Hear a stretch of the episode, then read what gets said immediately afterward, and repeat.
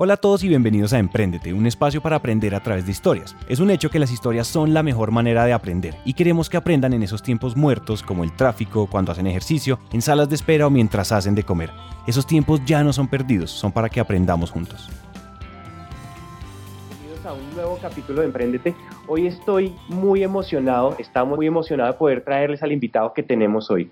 Hoy estamos con David Gómez, pero yo no lo quiero introducir, ya hablamos de ti un poquito en la intro, quiero que tú hables de ti, pero primero preséntate, David, cuéntanos cómo estás y gracias por aceptar esta invitación. Eh, muchas gracias, Santiago. Bueno, sí, mi nombre es David Gómez. Eh, soy autor de varios libros, entre ellos Facebook Toolbox, El día que David venció a Goliat y el más reciente Bueno, Bonito y Carito. Eh, dirijo una compañía que se llama Bien Pensado. Soy entrenador de marketing y ventas y me autoproclamo como ridículamente práctico. Básicamente eso es lo que hago. Ridículamente práctico. Sí, sí. ¿Qué andas, ¿Qué andas haciendo un poquito? ¿Qué andas haciendo en estos días? Para conseguirte tuvimos, tuvimos que pasar por una agenda supremamente apretada. Yo supongo que debes estar con hartos proyectos entre las manos hoy en día. Cuéntanos qué andas haciendo. Sí, pues Santiago, básicamente eh, mi gran pasión es escribir, no solamente los libros, sino he escrito más de mil artículos en nuestro blog a través de los años y me mueve mucho ayudar a la gente, ayudar a los empresarios, a los emprendedores y a todo el que tenga un proyecto de vida a sacarlo adelante. Básicamente la forma en la que lo hago es generando información, escribiendo, eh, dictando conferencias, haciendo charlas, eh, me reúno con grupos comerciales de diferentes compañías en diferentes sectores económicos para darles herramientas de cómo vender mejor, de cómo vender basados en el valor y no en el precio, de cómo manejar los clientes, cómo crecer sus empresas. Y eso es un poco a lo que me dedico. Escribo y genero información y la mayoría del tiempo estoy básicamente reunido con empresas que me contratan o con eh, asociaciones y diferente tipo de organizaciones para llevar este mensaje a través de charlas, conferencias y otro tipo de participaciones. Definitivamente eres un tipo ocupado y este es el tipo de invitados que nos gusta tener aquí en Emprendete. Usualmente lo que uno está haciendo en este momento no es lo primero por lo que uno empezó. O sea, el primer proyecto no siempre es con el que uno se queda, con el que uno está en el presente. Entonces, los emprendedores tenemos experiencias tempranas de emprendimiento.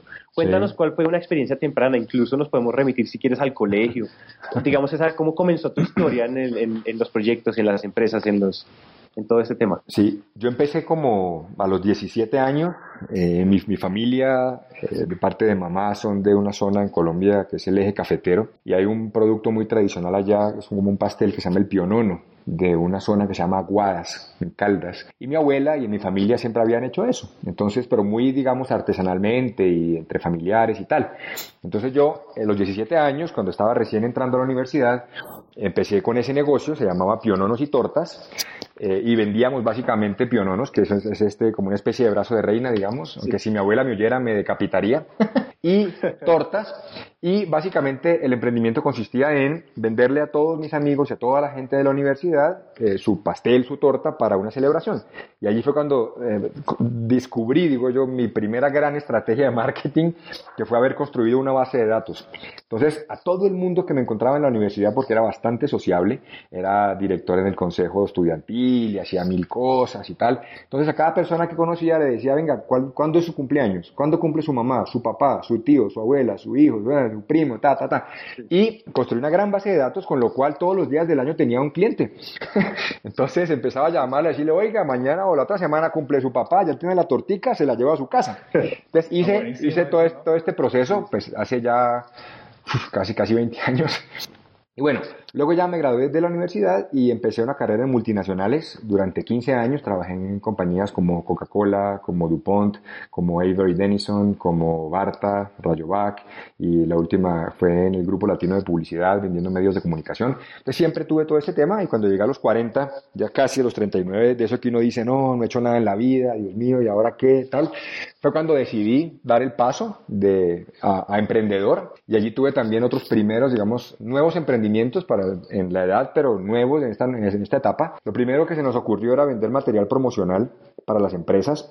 Eh, funesto el negocio, porque nosotros creíamos que, que no, pues ya que hemos trabajado con un socio, con un amigo, trabajamos en mercadeo muchos años, conocemos lo que requieren las empresas para sus estrategias promocionales, no sé qué, le metemos estrategia. Entonces empezamos a vender como gran novedad material promocional, llaveros, mugs, camisetas, frisbees, todas estas vainas. Y nos encontramos con que la gente en las compañías decía, no, muy queridos ustedes, pero es que hermano, eh, toca esperar cuánto, 90 días para traerlo de China. Ah, ¿y a cómo? Ah, no, es que para además eso le incluye la estrategia, uno pues todo soñador, ¿no? Me decían, socio, tengo un man aquí en, en, Bogotá que tiene inventario para entrega inmediata y me cuesta la mitad que usted. Oiga, eso nos duró como seis meses. Entonces decíamos, no, no, súper desenfocados. Es el primer gran aprendizaje, que uno a veces cree que lo que uno puede aportarle, la gente está dispuesta a pagar por eso y no necesariamente. Digamos, fue como el primer tumbo que dimos, luego empezamos, nos aliamos con una empresa de BTL a hacer eventos, pésima experiencia también, y bueno, no, no les cuento más cosas en detalle porque seguramente lo haremos más adelante de, de, los aprendizajes y de los totazos que uno se ha dado, pero fue, fue ese el momento hasta que ya decidí hace siete años empezar con Bien Pensado. Cuando comenzaste con, cuando ya comenzaste con Bien Pensado, ¿Cuál fue ese proceso como de ideación? ¿Cómo llegaste a la idea? Porque usualmente los emprendedores a veces nos engalletamos mucho encontrando la idea, queremos emprender pero no sabemos qué hacer. ¿Cuál sí. fue ese proceso de ideación o de inspiración que te llevó a bien pensado? Yo creo que el primer análisis que uno debe hacer es qué puedo resolver mejor de lo que hay en la calle, ¿no? Porque a veces uno, uno como emprendedor es muy romántico y uno dice, no, esto es una berraquera, nadie lo tiene, yo lo vi en Estados Unidos, pero aquí no existe y un mundo de presunciones que, que pueden ser, pero si eso que uno va a plantear no resuelve nada mejor y que la gente esté dispuesta a pagar por eso, va a ser muy difícil. Entonces yo en ese momento, digamos, al, para el proceso de ideación, lo que más me ayudó es, ya voy a cumplir 40 años, ya lo que hice, hice, lo que aprendí, aprendí, difícilmente voy a cambiar de rumbo y no puedo tirar por la borda 20 años de experiencia laboral, tengo que apalancarme en algo que he hecho. Te dije, de lo que yo sé, pues es temas de marketing, pero lo voy a enfocar a otro lado que es marketing para pymes, porque yo creo que marketing no es tan complejo, pero uno se enreda mucho y yo quiero ayudarle a pequeñas empresas y medianas a que lo hagan de una forma mucho más sencilla. Con eso en mente empecé a hacerlo un poco prueba y error. Eh, me di cuenta rápidamente que uno pretender hacer consultorías en una estructura es funesto, porque termina en las ramas y todo se demora más y es horrible.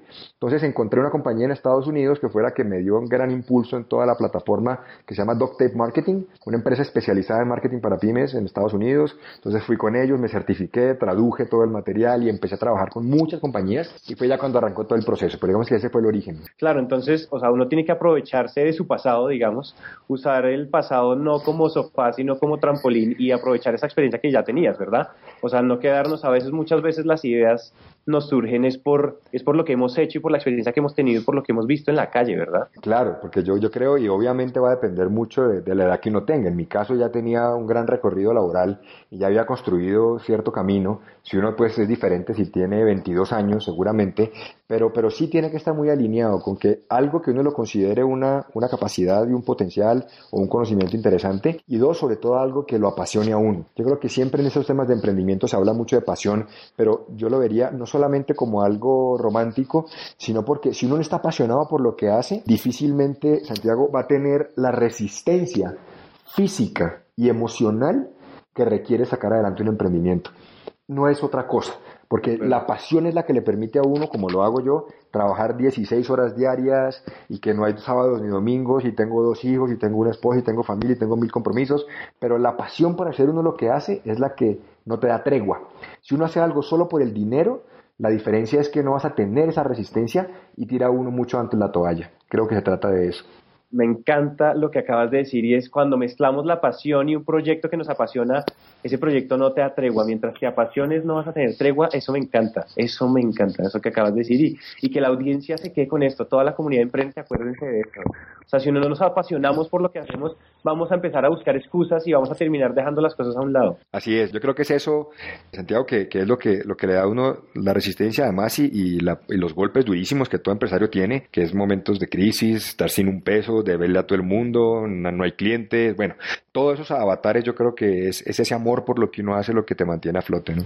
Ahí estamos hablando, David, de una pasión que es una pasión certera, ¿no? O sea, es una pasión que va mucho más allá de los romanticismos y de creer y, y de cegarnos entre lo que el mercado nos está diciendo, sino es como el motor que en las buenas y en las malas siempre va a estar ahí.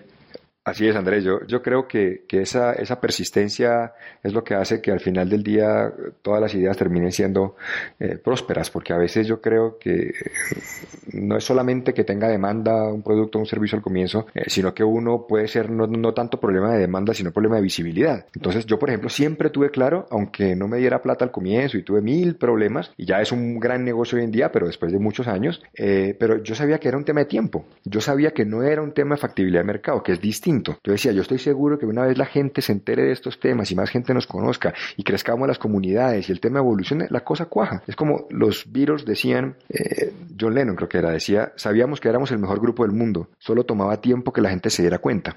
Y cuando uno cree en lo que hace, cuando uno está absolutamente seguro de que ahí está el tema, es un tema de tiempo, es un tema de darle a la gente tiempo para que confíe en ti, para que sepa cómo le resuelves algo, para que logre uno entrar al mercado, que la gente sepa quién es uno, visibilidad y la cosa va yendo. Pero no, no siempre el que algo no funcione de primerazo no quiere decir que no sea una buena idea de negocio o una oportunidad. Fake it until you become Tal cual. Me encanta lo que acabas de decir yo no sé, yo no sé si Andrés tienes algo que comentar ahí porque estuvo poderoso. No, ya, ya nada más con lo que nos dijo, ya eso es, eso es una dosis muy, Sí, eso fue una dosis, o sea, la entrevista podría detenerse aquí en este momento, ya quedamos listos. Pero, como no es así, eh, me emociona mucho pasar a esta parte y esta, esta es la sección para los que no han oído y los que están llegando por primera vez a oír este, a oír este episodio, a oírnos en, en Emprendete. La segunda sección es donde nos concentramos en cómo hacer emprendimiento, el know-how, esa, la expertise que tiene nuestro emprendedor, nuestro invitado. Y vamos a pasar a esto, pero para comenzar a esto queremos concentrarnos en una cosa. David, tú eres un experto, maestro sensei en ventas, en diferenciación, en marketing, en, todo lo que ya nos has contado un poco en tu introducción. Nosotros preparamos una pregunta especial para ti y es, y es la siguiente. Digamos que toda la experiencia que tienes, digo, no toda la experiencia, no todos los productos que has sacado, tus proyectos y demás, se borraran y solo tienes el conocimiento que tienes en tu cabeza. Y yo te pregunto, David, cuéntame cuáles son las tres verdades, según tu experiencia y según tu conocimiento, sobre el marketing, sobre las ventas y sobre la diferenciación. ¿Cuáles son las tres verdades inamovibles? Si no hubiera nada más en la vida y todo lo que he hecho ya no existiera. o sea, todo lo que solo tienes tu conocimiento y tu experiencia. Y tienes que dar el consejo a tu hijo, papi, cuéntame cuáles son las tres verdades inamovibles del marketing. ¿Tú qué dirías? bueno, lo primero que le diría es, mijo, no tome esta carrera. no, mentira. No, hay, no sé, a ver si las logro sintetizar, pero digamos, una que, que veo siempre y es, no se trata de lo que uno vende, sino de cómo lo vende. Para mí eso es el marketing. Es, por supuesto, no hay, no hay buena publicidad que, que, cubra un mal producto, pero cada vez la estandarización de las ofertas, de los productos, servicios y de todo el tema es tan, tan masiva que está en la experiencia y está en cómo uno vende las cosas. Eh, los conceptos que yo trabajo y si no tuviera ninguno crearía otro nuevo, eh, no, es, no es otra forma, no es, no es nada diferente que contar algo que ya conocemos de una manera distinta para que la gente lo apropie mucho más fácilmente y lo lleve a la práctica. Es eso, pero realmente yo creo que uno difícilmente inventa algo que no exista. Yo creo que lo que uno hace es transformar eso. Entonces, la primera verdad que yo diría es, no se trata de lo, de lo que vende, sino de cómo lo vende. Lo segundo que creo que es fundamental es generar confianza antes de pedir una venta o una compra o de intentar vender. Yo creo que usualmente, y yo lo digo de una manera muy jocosa, uno comercialmente tiende a pedir la mano en la primera cita. Entonces la gente dice, buenas, yo tengo este producto, esta empresa, somos unos berracos, buenísimo, cómpreme. Y luego la gente, usted está loco, usted está loco. O sea, ¿quién es usted? ¿Qué hace? ¿Quiénes son sus clientes? ¿Cómo se No tengo ni idea quién es. Y ya me está pidiendo que casémonos, que le compre. Está loco, papá. Entonces, usted como empresario se olvida que esto es como una relación de pareja. Uno tiene que invitar a comer helado, invitar a cine, un cafecito, venga, le cuento. Pero es que uno es un atrevimiento, yo lo llamo precocidad comercial, donde todos creemos que la gente está esperando pues a comprarle a uno. Y usted está loco genere confianza, genere, genere conocimiento, comparte información, hágase confiable para que la gente considere comprarle. Pero es que uno quiere pasar del buenas, mucho gusto a nos casamos, estamos locos. Por eso la bajísima tasa de efectividad comercial, porque no construye uno relaciones. Y es una venta hoy, mañana o en un año o en diez. Pero somos de un afán y la gente buscando el cliente del día para el día, digo, eso no funciona así, socio. Eso no es como buscar pareja pues ahí en la esquina. No, no, organicémonos. ¿no? Bueno, entonces, eh, primero, no, no, se trata de lo que vende, sino de cómo lo vende. Es decir, esto se llama ponerle moño, esto se llama marketing. Dos, generar confianza antes de querer vender. Eh, y tres, yo diría que otro de los, de los principios fundamentales, o por lo menos de las cosas que yo más he aprendido, es el precio nunca será una variable de diferenciación. Eh, que esa es un poco la esencia del libro Bueno, Bonito y Carito. Y es, yo creo, bueno, de pronto no es esa la, la, verdad, la verdad podría ser si el cliente no percibe diferencia, decidirá por precio. no es como un axioma, como algo donde dice, usted salga a contar lo mismo y la gente lo ve igualito, murió papá. decir, baja el precio, no hay nada que hacer. Y lo que más adolece en las compañías, creo yo, es no solo en tener un diferencial, que puede ser, pero más común que eso, porque yo que he trabajado con tantas empresas, tienen diferenciales, pero no los comunican bien, no cacarean los huevos, no dicen somos distintos por esto. Nos vamos en una perorata de creatividad publicitaria, donde dicen un poco de cosas lindas, que no pasa nada, y la gente no entiende, y a todo el mundo le importa cinco, y es indiferente, en vez de decir somos distintos a la competencia por esto. Pruébenos pero no estamos acostumbrados a explicarle a la gente yo por qué hago la diferencia. Y si uno no hace la diferencia, eso es un commodity. Y nos pasa a todos. No el commodity entendido como en la universidad enseñaron, de no el café, el azúcar, el níquel, el petróleo. No, hoy en día commodity son farmacéuticos, commodity son eh, un almacén de sillas, commodity son eh, muchas cosas, servicios bancarios, lo que ustedes quieran. Si uno no se diferencia, el cliente lo va a presumir commodity. Su papel es demostrar lo contrario. Entonces, en resumen, primero, no se trata de lo que vende, sino de cómo lo vende. Eh, segundo, tiene que generar confianza antes de pedir una venta. Y tres, si el cliente no percibe diferencia, decidirá por precio. Esas te diría son las tres verdades. Súper, David. Yo, yo tengo una pregunta para todos esos emprendedores que estamos comenzando, o sea, así de, pero con las uñas desde el comienzo, así como seguramente tú estuviste en alguna época. ¿Qué consejo les podrías dar, sobre todo porque desplegar para nosotros campañas es un poco más complicado? ¿Cómo puede uno aplicar estas tres verdades sin tener pues que desvivirse, no? Sí, yo creo que hay, hay varias cosas. Primero, siempre ser muy genuino en todo. Yo creo que eso es lo que cada vez como clientes y como consumidores queremos, marcas que nos hablen directamente, no con, no con eh, lindas cosas de, publicidad, sino que nos hablen al corazón, que nos hablen como son, que nos hablen cual sea su lenguaje. Eh, y hay dos grandes recomendaciones que yo, que yo eh, daría, Santiago y Andrés, a, los oyentes, y es, uno, si están pensando en un emprendimiento o están en ese proceso, no espere a lanzar el proyecto para empezar a comunicarlo. Me explico la recomendación es empiece a construir audiencia antes de sacar el negocio. Si usted va a sacar un negocio de venta de carteras eh, en seis meses o en un año o está pensándolo, usted ya puede empezar a crear una comunidad alrededor del concepto carteras, moda, etcétera. Cree un blog, cree una página o redes sociales y empiece a hablar del tema empieza a dar tips, empieza a escribir, empieza a entrevistar gente, empieza a compartir datos relevantes, para que empiece a crear comunidad, porque esta comunidad se van a convertir a futuro en clientes potenciales y en gente que ya, como ya lo conoce, le va a comprar. Entonces, ¿cuál es el gran problema de un emprendedor cuando uno arranca un negocio? Es que uno arranca de ceros, de hecho ya uno arranca en menos algo, debiéndole a todo el mundo, y estos primeros seis o doce meses, mientras la gente sabe quién es uno, qué es lo que vende, a ver si le compra, las ventas son muy lentas y uno muere de flujo de caja. Entonces, si uno logra acelerar este proceso y lo hace previo de ir creando como una cantera de clientes potenciales, cuando arranque, la conversión de prospecto en cliente va a ser mucho más rápida. Entonces ya estos seis meses o doce van a ser tres. Entonces esto aporta flujo de caja y no esperar a, que la gente lo asocie. Puede que no hable antes de, de cómo es la marca, nada, pero solo para que lo asocien con un tema en particular que es del que usted luego les va a decir, y de paso, yo tengo este producto ahora, estoy lanzando esto. Entonces, ganar tiempo en construir confianza y clientes potenciales.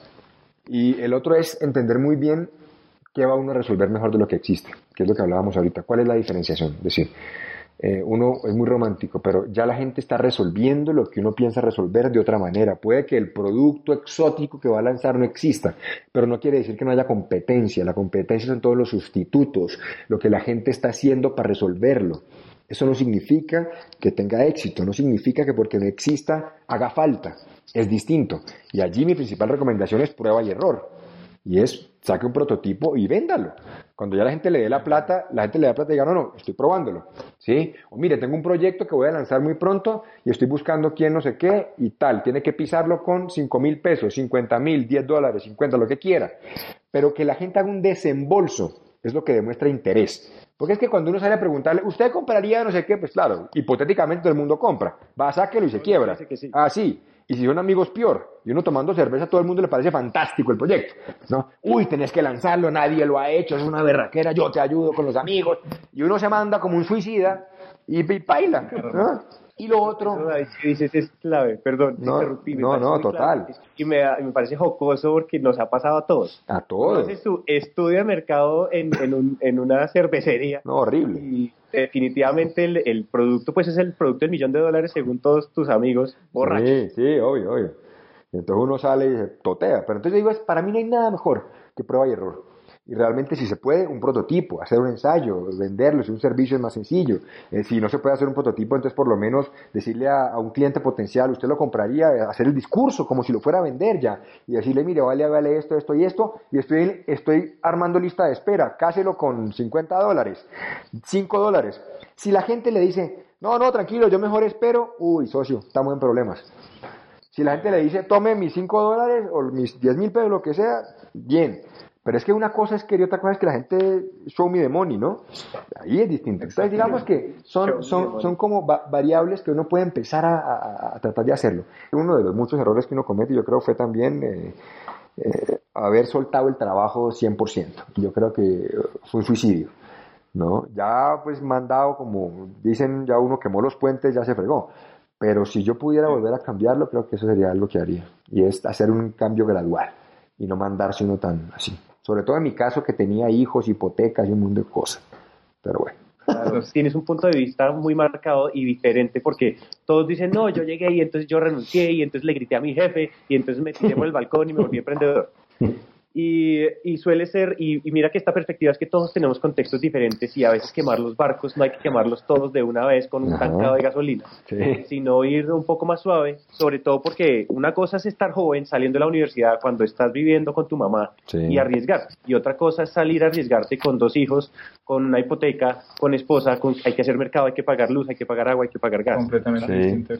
No, no, fue, fue, fue muy traumático y, y aún así yo creo que si el emprendedor está trabajando o algo, tiene dos, dos, componentes que son los que, como tú decías, si uno tuviera que volver sobre eso, yo, haría esas dos cosas diferentes. La primera es, yo no hubiera soltado todo de una, eh, porque la angustia que te genera no tener plata supera cualquier cosa. Entonces uno no puede pensar.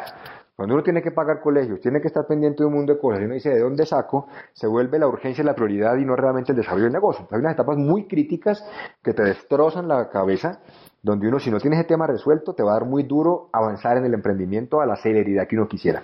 Y lo otro es que mantener alguna fuente de ingresos, además de que te da paz espiritual, te da fondos para invertir. Porque es que lo más difícil de uno como emprendedor es fuera de que el negocio no arranca a la velocidad que uno va, no tenés un peso, no entra nada, sale y a ver, y a ver los clientes, te mete una presión horrible. Entonces, cuando uno tiene que invertir, y hablo de invertir en cosas básicas, o sea, invertir es porque tienes que pagar una bendita contadora, o un, un, registro en Cámara de Comercio, unas tarjetas de presentación, una página web, nada raro, pero es plata. Tenés que viajar, tenés que pagar parqueaderos cuando visitas clientes, tenés que, muchas cosas. ¿De dónde la vas a pagar? O un desarrollo, pagar el diseño de un logo, cualquier cosa, requiere plata. Y a ver, ¿de dónde está la plata? Entonces yo creo que eso hace, digamos, este arranque mucho más difícil y es donde yo creo que, que no siempre es tan necesario. Entonces uno dice, no, es que si no me salgo de trabajar no voy a dedicarle el tiempo y puede ser. Pero digo, socio, si usted le preocupa salir a las 6 de la tarde de su trabajo y trabajar luego en su proyecto hasta las 2 de la mañana, si le preocupa eso, ni arranque un emprendimiento, ni arranque. Sí. Porque si usted tiene el sueño de que es que va a trabajar menos, mijito, vuélvase a dormir. Olvídalo. Uno trabaja el triple de lo que trabaja como empleado, pero trabaja en cosas que disfruta, que es la gran diferencia. Entonces, digamos que hay que hacerlo en simultáneo. Claro, ahí la clave está en que generalmente cuando se emprende, uno cree o uno quiere más bien que todo pase de una, o sea, que uno cierre ahora los ojos y ya, de una, una empresa formada, un edificio, lo que sea, un grupo empresarial enorme. Y pues, al emprender lo más importante es entender que todo va a un ritmo moderado, todo de una manera, o sea, una manera estratégica, pero pues obviamente siempre hay que hacerlo, ¿no? Si en realidad es lo que uno quiere hacer. Sí, y yo creo que es, que es, que es darle tiempo a que el proyecto agarre tracción. Es como, piensen cuando uno hace una, cuando uno, cuando, cuando uno prende una chimenea, ¿no? Y que supongan que no tienen esta chispita que lo hace fácil, ¿no? Sino que uno arranca como, como los cuidapalos con el papel periódico enrollado. Y al comienzo la cosa no agarra y no agarra y ahí uno sigue dando hasta que tiene ya una, un tesón que agarró un poquito y se fue. Lo mismo pasa con un emprendimiento. Cuando uno ya finalmente ya, ya ve la luz, ya ve la atracción, ya ve que te llama un cliente, ya ve que te reconocen, ahí ya se va yendo el negocio. Pero para llegar a este momento, es lo que estabas diciendo Andrés, es un proceso de persistencia y de seguirle dando hasta que finalmente empiezan a ver luces de que hay como chispitas por ahí saliendo de que la cosa está cuajando, ¿no? Eh, Exactamente. y ahí sí ya arranca. David, yo te quiero hacer una pregunta, eh, dado pues tu bagaje con el mercadeo, obviamente. Digamos que conozco a muchos pequeños empresarios que han emprendido y que tienen una empresa relativamente sólida, aún pequeña, pero todos subestiman la importancia del mercadeo, todos dicen, no es que estaba en el mercadeo, es algo mejor dicho, es un gasto, lo ven como un gasto. ¿Para qué página web? Yo no necesito página, página web, yo no, lo que necesito es vender y vender, pero pues digamos que las ventas y el mercado siempre van a ir muy de la mano, ¿no? ¿Tú qué consejos le darías a esos pequeños empresarios para que no subestimaran la importancia de tener mercado en su empresa? Yo creo que es, muy cierto lo que dices y, y a veces el mercadeo tiene una mala connotación. Yo creo que tiene mala fama, de hecho. Primero, yo creo que la gente asocia mercadeo con publicidad y si bien es una parte, hay muchas otras variables que, tienen que ver con el tema del, del, mercadeo. Llámelo como quiera, es mi, consejo al empresario. Olvídese, mi punto de fondo es cómo la gente se va a dar cuenta que usted existe y cómo se va a promover para que le compren. Si lo que quiere es vender, es como pedir la mano en la primera cita. Lo mismo. ¿Cómo usted va a hacer que la gente que necesita lo que usted ofrece sabe que usted existe? Arranque por ahí. ¿Cómo va a hacerlo? Porque el gran problema de muchos negocios, te digo, y conozco cientos de negocios, es buenas ideas, buena gente, pero mueren porque mucha gente que necesitaría lo que vende no supieron que existieron. Entonces yo le digo, socio, usted le mete todo el billete a montar el local y hace un mundo de cosas y la, y la planta con lo que monte su máquina para hacer lo que sea y luego y de aquello y los clientes y ahora qué hacemos, ¿no? Entonces la gente no se va a enterar por osmosis y los que pasan por el frente no, no, son suficientes para darle el, punto de equilibrio al negocio. Entonces llámelo como quiera, pero para mí, para quitarle la, la palabra mercadeo es, llámelo cómo usted se va a promover, cómo se va a dar a conocer. Es como todo en la vida. Si la gente no sabe que usted existe, ¿qué hacemos? Es eso. Entonces piénselo así y hágalo como le dé la gana. Ponte página web, salga a la calle y grite lo que quiera, papá. Pero la gente tiene que saber que usted ofrece algo. Ahora, la gente correcta, que es parte de la estrategia de foco en un mercado específico. Pero si no, va a quedar como un loquito esperando a que cual transeúnte pase a comprarle y ahí morimos una vez más viene el peligro de, quedarse en la zona de confort, ¿no? Entonces ya tengo mis 5 o 6 clientes buenos, me alcanzan para el arriendo, la nómina, mis gastos de vez en cuando me doy de vacaciones y ahí nos quedamos. Claro. Digamos que esa es una, una fórmula que los empresarios siempre, siempre repiten, ¿no? Pero ese, es eso, los pequeños. para mí ese es un gran síntoma, Andrés, de que, de que entonces no es realmente tu pasión lo que estás haciendo.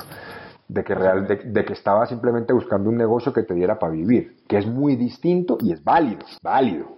Pero una, una cosa, pero eso es lo mismo pues entonces compre un apartamento a plazos y arriéndelo y reciba una renta y es lo mismo. Es un modelo de inversión. Un ciclo. Pero la diferencia entre eh, la persona que realmente quiere hacer empresa y cambiar el mundo y tiene un propósito detrás es que no se queda con seis clientes, porque es que su meta no eran seis clientes, su meta era transformar la vida de la gente y para eso necesita muchas más cosas. Entonces yo creo que la diferencia es, llegué a seis clientes, tengo la platica, me da, perfecto, pues hermano, entre eso e invertir en la bolsa, lo mismo, pues está bien, modelo de inversión pero no es un modelo de desarrollo de negocio. Y hasta menos horarios. Ah, sí, por supuesto, pero es distinto.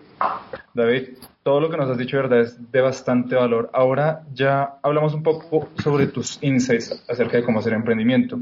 Sin embargo, tuvimos un acercamiento a tú como emprendedor. Entonces ahora justamente vamos a pasar ya a la tercera sección. Y inicialmente te quiero preguntar, en ese momento en el que tú ya decidiste emprender, decidiste como tal dejar tu trabajo con todas las obligaciones, matrículas, con los gastos de la casa.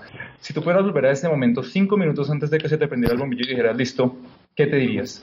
Yo creo que, es un poco lo que hablábamos ahora. Y yo me diría, quieto en primera, papá. yo diría, espere, espere, a ver, empieza a trabajar ya el tema, siga en su empresa, ¿no? Eh, pero ahora, yo creo que esto, y este, además es, una, es un gran aprendizaje, es es, un, es, una decisión de familia. depende nuevamente la estructura del emprendedor y la edad y todo, pero en mi caso, cuando uno ya tiene pareja y todo esto, fue una decisión de familia y fue mi esposa la que me apoyó y fue mi esposa la que me dijo, listo, dale, yo sigo trabajando y yo sigo poniendo el hombro en ese tipo de cosas mientras vos vas construyendo esto. Porque si uno no, no lo hace así, se totea o termina divorciado. Entonces, yo creo que, que, si yo pudiera hablarme cinco minutos antes, me diría, ¿sabes qué, David? Seguía avanzando, eh, pero todavía no, no quemé los barcos, eh, ahorra un poquito, mete un poco de flujo de caja, porque esto se va a poner trucha, así que dale suave, dale suave. Creo que sería la única recomendación. Eso es de echarle gasolina sin prender los ojos todavía. Sí, sí, después. Claro, póngase un par de años de meta o un año y vaya armando un plancito de como de retiro y tal, pero no así pues como un loquito, no. Ideal. Ah. No, sí, claro. Y yo creo que pues efectivamente es lo que muchos nos, nos decimos, ¿no? Es, y es algo que ya hablamos, hay que ir despacio con un poco más de pensamiento, ¿no? A medida que vamos caminando. Tal cual. Y básicamente han pasado tres libros. El boletín de bien pensado que está muy bien posicionado, conferencias en todo el mundo. ¿Cuáles son esas habilidades, esos hábitos que, que, tú nos puedes dar, pues, que le puedes dar a nuestra audiencia acerca de cómo ser exitoso? Yo creo que primero pasa por lo que hablábamos de uno, uno tiene que estar apasionado por lo que hace, porque es que si no, no se nota. si no, eh, la gente no te contrataría para eso. O sea, hay mucha gente hablando de la misma carreta, pero cuando uno habla como, como yo hablo, cuando hablo de ese tema con tanta pasión, es porque de verdad lo disfruto y de verdad creo en lo que, en lo que la gente puede lograr. Hay, un, hay una gran, para mí, una gran fortaleza que uno debe construir y es esta, esta persistencia de, de querer hacer las cosas, de tener una disciplina supremamente fuerte. Te digo, lo que mencionabas del boletín que llevamos más de 200 eh, veces que lo hemos sacado y cada uno es un artículo diferente y cada una son historias diferentes. Y hay días que te digo, yo lo publicamos los viernes a las 7 de la mañana. Hay días que son jueves, 11 de la noche, yo no sé qué voy a escribir, pero sé que tengo que sacarlo. Entonces me acuesto a las 2 de la mañana, pero sale o sale, ¿no? Entonces es esa disciplina y lo hago desde que ahora es fácil que tenemos cientos de, miles de, de seguidores, pero aún cuando tenía 10 gatos, yo era obsesionado porque tengo que construir una disciplina y una rutina para que me vuelva predecible para la gente. Entonces uno a veces desiste porque dice, no, pues igual estamos chiquitos, son 20 gatos que si no lo mandamos no importa. Falso, falso. Es la disciplina que uno está creándose a sí mismo lo que va a hacer que hoy y en cinco años tenga la misma persistencia y la coherencia que genera confianza en la gente. Eh, yo leo muchísimo, que es una cosa que también recomiendo. Eh, alguna vez que hablaba con Pepe Mujica, el expresidente de Uruguay, nos encontramos en algún lugar y nos conocimos, me dio una recomendación que nunca se me va a olvidar. Me decía, David, ¿usted quiere, quiere realmente hacer algo completamente diferente? No tiene que inventar la rueda. Viaje. Viaje y siempre alguien ya resolvió lo que usted tiene que resolver y mejor. Y siempre conozca que haya en la calle. Yo creo que uno no lo hace. Y uno inventa la rueda todos los días inconscientemente sin buscar ya que existe. Lo primero que yo hago siempre que tengo un nuevo proyecto, una nueva idea, un contexto, algo, es que me devoro todo lo que existe sobre ese tema. En internet, compro libros, compro en Amazon, físicos, digitales, le pregunto a gente, investigo, recorro las calles y digo, yo tengo que estar seguro que hay o para complementar mi proyecto o para dejar de votar corriente porque ya está resuelto, ¿sí? Pero a veces uno no hace eso y yo, yo me leo por un libro cada 15 días más o menos porque me fascina y porque absorbo muchas ideas para eso que uno no tiene la, la, verdad revelada. Hay mucho, mucho conocimiento, mucho, mucho talento en el mundo. Y hay mucha gente que está haciendo cosas, ¿no? Eh, le recomiendo a todo emprendedor, sí o sí, por amor a Jesucristo, aprende inglés. Y esto, es no, no esto no es negociable de verdad. Así sus clientes estén en Gachancipá, no me importa. Usted tiene que aprender inglés para nutrirse de lo que existe en el planeta de lo que usted hace. Porque su referente no puede ser el vecino. Su referente no puede ser el tipo de la otra ciudad de Colombia o de Hispanoamérica o de España. Su referente tiene que ser los mejores en el mundo. Y los mejores pueden estar en Latinoamérica. Seguramente no están, además, en muchos, muchos negocios. Pueden estar en Asia, pueden estar en Alemania, pueden estar en Estados Unidos. El mundo es pequeñito hoy. Pero uno se queda y, suena medio ridículo esto que estoy diciendo, pero a veces por el idioma no se da cuenta las magnitudes de lo que hay afuera, que te nutren brutalmente con ideas, con cómo lo han resuelto, con mil cosas, que uno se evitaría mucho dolor de cabeza. Claro, estoy de acuerdo. Yo, yo quisiera preguntarte, mira, hace poco me encantó, o sea, me encantó lo que dijiste y estamos, hasta ahorita esta entrevista ha sido puras bombas de valor, David, y por eso te doy un, una temprana y precoz gracias. no, chévere, chévere. Sin embargo, eh, hace poquito entrevistamos a Leticia Gasca, yo no sé si la conoces, ella es la creadora de un evento mundial que se llama Fuck Up Night. Y Up Night se concentra en el tema del fracaso y cómo, cómo, revitalizando y redefiniendo y reinventando ese paradigma del fracaso. Y desde ahí nosotros le damos a la siguiente pregunta otra, otra, otra, digamos que otra visión.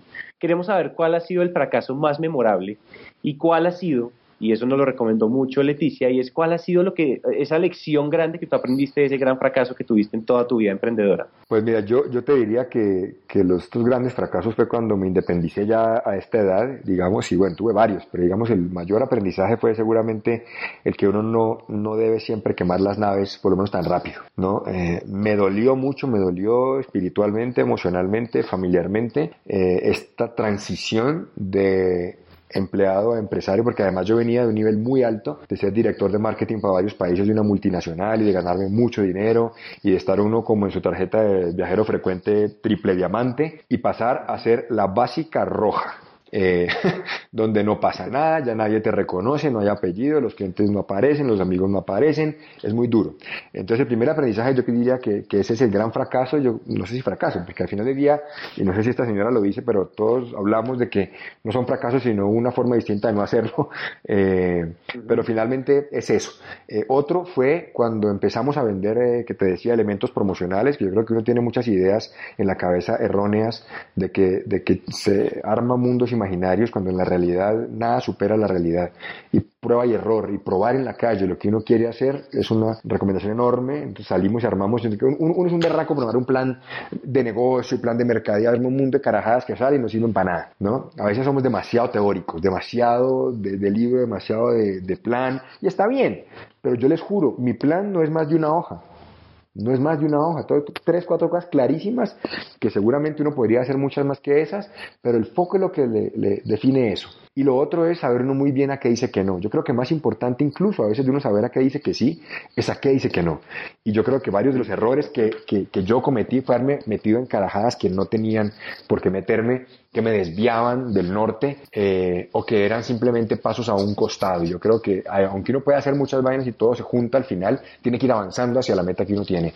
Eh, por ejemplo, eh, esta alianza que en su momento hicimos con otra compañía de BTL fue funesta. Mi gran aprendizaje allí es, uno no debe empeñar la reputación que ha construido cuando uno puede responder por la propuesta de valor. Si uno está en un negocio donde tiene más socios, más gente, otras empresas, tengan mucho cuidado con que esos otros aliados o socios tengan los mismos principios, valores y la obsesión por el servicio al cliente y por sacar eso adelante, porque si no termina uno siendo eh, quemado, digamos, sin ser el responsable en muchos casos de eso. Y yo creo que al final del día sí es responsable al tomar la decisión de aliarse con gente, pero hay que tener mucho cuidado porque uno construir un buen nombre cuesta mucho, destruirlo muy poco. Entonces me pasó y dije nunca más vuelvo a prestar mi nombre para, para cosas en las que yo no confíe o en las que yo no esté completamente de acuerdo. Buenísimo. Ahora es muy importante todo lo que tú estás diciendo acerca de tus historias personales. Por lo menos el último boletín que, que se publicó en Bien Pensado sobre, me encantó, las siete claves que te dejó tu madre para tener un mejor servicio al cliente. Está muy, muy bueno, se lo recomiendo a toda nuestra audiencia. Pero hablando específicamente de las 24 horas del día, que pues ojalá fueran más, ¿no? Muchos emprendedores efectivamente no nos alcanza el tiempo para, para hacer tantas cosas. De esos días, o sea, tú cada día, tu diario vivir, ¿qué hábito crees tú que te hace exitoso? ¿O qué te diferencia como emprendedor? Yo te diría escribir y leer. Son las dos cosas que transforman la vida, que transforman el negocio, que te nutren y que te mantienen, además, digamos, de las mil cosas que uno hace en el día a día, ¿no? Y yo creo también que el tema de las relaciones, yo, yo, yo me relaciono con mucha gente, yo creo, alguien me decía o leí, no sé dónde, y estoy muy de acuerdo, decía, hay dos cosas que van a determinar el nivel de éxito que tengas en la vida. Uno, la gente que conozcas, y dos, los libros que leas. Para mí es eso. Es la gente que uno conozca, no solamente te nutre, tú las nutres, se ayuda, eh, no, no, solo por ser clientes para venderle, que a veces uno está en esta obsesión de que el networking es saber a quién le vendo, no, a veces puede ser aliados, puede ser gente que te da una voz de aliento, puede ser gente que te da un punto de vista diferente.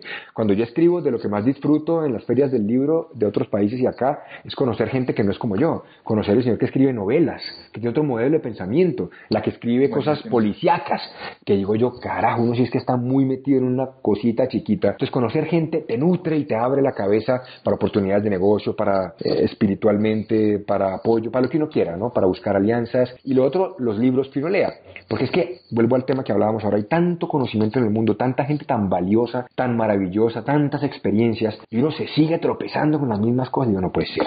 Entonces, de hecho, muchas de las ideas y de las cosas que, que, construimos en la compañía surgen de ver este panorama, de deleitarnos con ver lo que hay en la calle. Yo lo veo a través de los libros, lo veo a través de la experiencia de la gente.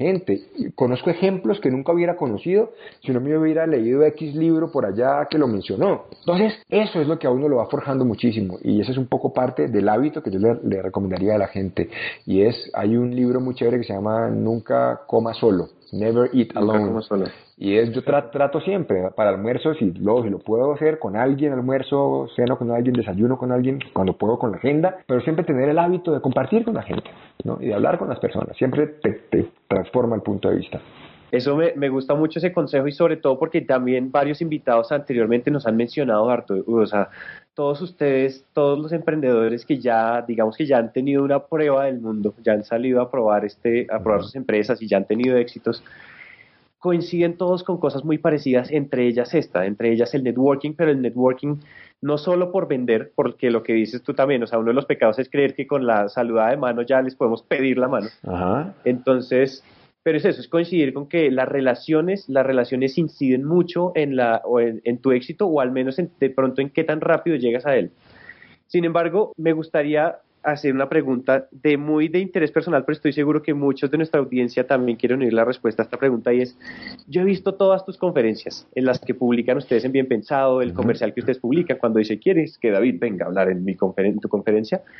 He visto estos comerciales y, y, eres muy bueno, tú eres un speaker muy talentoso. Yo sí quisiera saber qué hay detrás de, de un speaker tan talentoso, qué, qué, piensas, qué piensas tú tras el telón un poquito y un poquito qué consejo nos podrías dar a todos los que queremos llegar a hablar en escenarios de esa magnitud. Pues eh, Santiago, yo, yo, te diría, no me considero pues así tan, digamos que ha sido un poco una, una formación eh, en el tiempo, pero varias cosas. Pero la primera yo creo es que tenemos que hablar del corazón. Eh, así está hablando de contabilidad, ¿no? o sistemas de información. Si uno habla del corazón, la pasión es diferente, el tono de voz es diferente y la gente se conecta mucho más. Y yo te puedo decir que en muchos casos, más allá del, del fondo de mi mensaje, lo que a la gente más le gusta es la calidez, las palabras sencillas, eh, la sonrisa, eh, la expresión con la que hablo, con la que estoy dialogando con la gente. Y eso para la gente es muy importante, para uno como audiencia es muy chévere. Entonces, digamos, lo primero es que si uno habla del corazón, se vuelve genuino, se vuelve cercano y se vuelve creíble. Para mí es la principal recomendación. De ahí, después de esa gran recomendación, que es la más importante, vienen otras cosas. La primera es una muy buena preparación. Esto no es espontáneo ensayar, ensayar, ensayar, estructurar muy bien, pensar en las audiencias. Yo siempre pregunto quién va a estar al frente, qué perfil de gente, qué expectativas tienen, qué sueños tienen, qué les mortifica en la vida, de qué tamaño son sus negocios, en qué industrias están, qué hacen, todo. Todo lo que yo pueda saber para adaptar mi mensaje a que les llegue a ellos. Entonces nunca, aunque el tópico puede ser el mismo, yo lo enfoco de manera que pienso siempre que es relevante para esta gente. Y con eso en mente, incluyo los ejemplos coherentes para estas personas, de industrias afines a estas personas, desafíos similares a de estas personas. Entonces la gente siente que efectivamente la charla fue diseñada para ellos y es para ellos. Entonces se trata de ellos, no de nosotros, se trata de la gente a la que servimos, no de nosotros. Uno no es, claro, uno es el que está arriba, pero para que se oiga mejor, digámoslo así. Pero para mí no es, no es un podio, es una mesa redonda. Entonces si yo me subo siempre con la humildad de decir, yo, yo vengo a servirles, vengo a, tratar de darles un mensaje que ojalá les, les, sea de, gran utilidad, la posición es diferente. Yo nunca me paro como experto, yo me paro como un simple instrumento o un canal de comunicación para tratar de que, de que algo que puede que les esté rondando hoy les quede más claro. Y eso es lo que la gente finalmente valora. Y entrenarse muy bien. Digamos que yo, como seguramente muchísimos, no somos profesionales formados en public speaking, en hablar en público, pero uno se puede entrenar. Yo me he leído cualquier cantidad de libros que ustedes quieran sobre cómo hablar en público, desde cómo hablan los de las conferencias TED, hasta cómo hacer las aperturas, cómo hacer los cierres, cómo traer un punto a colación, cómo no perder el hilo, cómo hacer un chiste, qué hacer si la gente no se ríe, todo eso está en los libros. Asisto a muchas conferencias para ver cosas buenas, cosas no tan buenas, qué puedo incorporar de una idea de alguien, qué veo que digo, uy, esto lo hace este y me parece medio chimbo y yo no lo voy a volver a hacer. Me parece como que no. Entonces, ver, ver todo eso, pero uno, uno es un eterno aprendiz. Pero esto no, es, esto no es magia, esto no es que uno sea, porque a veces uno cree que para hablar en público es saber de un tema, y yo les confieso, es lo menos importante, siendo importante. Pero es que no es el, no, no es el qué, es el cómo. Uno tuvo profesores en la universidad, unos genios, pero hay una jartera que uno decía, por amor a Jesucristo, que no se acabe esto ya, ¿no? Eh, no es el conocimiento, es como uno transmite el conocimiento, porque es que el objetivo no es, para eso están los libros, para que la gente aprenda, pues póngase a leer un libro. La gente va por una experiencia, y la experiencia es calidez, amor, emoción, eh, aprender algo, llevárselo a la práctica, salir instruido, motivado, con elementos para decir, voy a hacer esto. Eso es. Y uno darme en función de eso. Entonces, por eso tratamos siempre que cada experiencia nuestra sea maravillosa. Porque por eso le meto música, le meto videos, y cuando el salón es pequeño le metemos aromas, le metemos muchas cosas, porque es una experiencia. Parte de eso. Exacto. De acuerdo. Yo quiero, primero, la respuesta estuvo genial y esos consejos estoy seguro que nos van a servir a muchos. Estoy seguro que eh, en la, dentro de la comunidad Emprendete hay muchas personas que se están proyectando como public speakers, como, como grandes oradores. Entonces creo que esto fue una bomba de valor. Sin embargo, Andrés se va a tomar la palabra porque pasamos a nuestra última sección. Okay. Claro, ya después de haber escuchado los consejos tan poderosos que nos has dado, es el momento de relajar el ambiente, ya como que ya después de todas las bombas que tenemos acá, ya vamos a, ir un poco más relajados, entonces ya este es el cierre de la entrevista, es la ráfaga, y solamente hay dos reglas muy, muy sencillas. La primera, cinco segundos por pregunta, y la segunda, tienes que ser 100% sincero. Hmm, esto ¿De acuerdo? al paredón. ¿Estás de acuerdo? Paredón. Dale. De una pues, listo. ¿Qué querías hacer cuando eras niño? Eh, yo creo que estrella de rock. ¿Cuál es tu receta de pollo favorita? La pechuga. ¿Y tu cuenta de Twitter favorita? Eh, arroba doctape. ¿Qué no puede faltar en tu nevera? Queso. ¿Colchón duro o blandito? duro. ¿Qué te falta por hacer en la vida? Mm, me falta visitar Rusia. ¿En qué empresa invertirías ya? En Disney. ¿Y venderías tu emprendimiento? Todavía no. Listo. Y finalmente, ¿cuál es ese regalo de Navidad que nunca olvidas? Mm, yo creo que una, una patineta naranja, tengo 10 años, me cambió la vida. Perfecto. Listo. Esa fue la ráfaga. Muchísimas, muchísimas gracias. Y antes de cerrar, quiero que le compartas a nuestra audiencia ese consejo que te han dado que nunca, nunca has podido olvidar. Yo creo que al final del día no, no se trata de vender, se trata de servir. Yo creo que no es, eh, la venta es una consecuencia, lo hemos entendido todo mal. La venta no es el comienzo, la venta es el fin. la, la, venta es la consecuencia de crear confianza, la venta es la consecuencia de ser predecible, la, la, venta es la consecuencia de la persistencia, la venta es la consecuencia de hacer las cosas bien y con amor, y la venta es la consecuencia de realmente servir a la gente para que lo que sea que uno venda transforme en algo o mejore en algo deje mejor la gente que lo está adquiriendo. Yo creo que cuando, uno empieza a verlo así, ya la venta se da sola. Y es así. Eso está y, yo lo veo hoy, increíble. hoy en día así. De verdad, en nuestro negocio nosotros no buscamos un cliente. En estos días tuve la fortuna de entrevistar a una señora que se llama Lida Pavón, que es del Pinturas Tito Pavón. Y me dijo algo que me, me desmayó. Y me dijo, mire David, nosotros no tenemos fuerza de ventas. Porque el día que yo tenga que salir a vender, algo estoy haciendo mal. Yo dije, Dios mío, boté todo, o sea, no aprendí nada en la vida, soy un bruto, apague y vámonos, ya, le dije, usted mi sensei, me la arrodillé, le dije, Lida, vea, nunca en la vida nadie me había dicho eso y tiene la absoluta razón. Y yo lo vivo hoy en día. Nosotros en nuestro caso también, digamos, no vendemos nada. Todo el día nos contactan y todo lo que hacemos es porque simplemente exponemos contenido, ponemos ideas, ahí están y si alguien quiere, conversemos. Pero jamás hacemos una gestión comercial entendida como, buenas, que para ofrecerle la conferencia que se le vende el librito. No, horrible, horrible. Entonces, porque es que lo hemos entendido todo mal. no es así, es al revés. La venta es la consecuencia y eso crea toda una, un cambio de mentalidad. Y es muy la lindo. es la consecuencia, sin lugar a dudas. De acuerdo. Y uno, y uno no busca, por ahí dicen, no me acuerdo dónde lo dice, tú no estás buscando, tú no estás buscando clientes, tú estás buscando fanáticos enardecidos. Exactamente, exactamente. Cuéntanos ¿Cómo te podemos contactar? Lo más fácil es en, en nuestra página, en bienpensado.com. Ahí hay una pestaña de contacto donde aquí tenemos ya todo un sistema que apenas nos llega alguna solicitud le damos trámite y miramos dependiendo de lo que la gente quiera. Eh, ahí, y ahí están también los enlaces a todas las redes sociales, eso digamos nuestra compañía que es bienpensado.com o en mi página personal que es davidgomezgomez.com que esa ya es, digamos, todos los temas que yo hago como speaker o mis libros y eso. Soy ya yo como producto y la otra es la compañía.